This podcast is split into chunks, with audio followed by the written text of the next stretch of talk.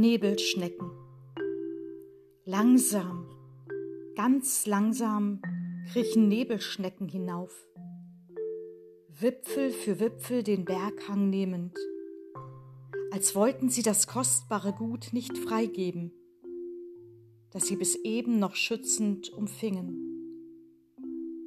Unten beginnen die Freigegebenen sich im Spätsommerlicht zu strecken räkelt sich ihr Geäst behaglich in der letzten Himmelswärme, trinkt ihr Grün noch einmal Kraft vorm ersten Frost.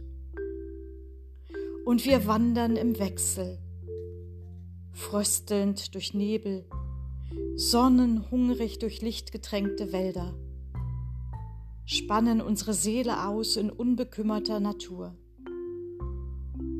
Grenzgänger sind wir zwischen Sommer und Herbst, zwischen Entstehen und Vergehen, zwischen Sicherheit und Wagnis, zwischen Glauben und Zweifel.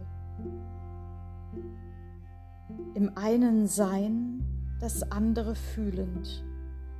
So wandern wir durchs Leben, getragen durch die Ewigkeit des einen, der alles schützend umfängt.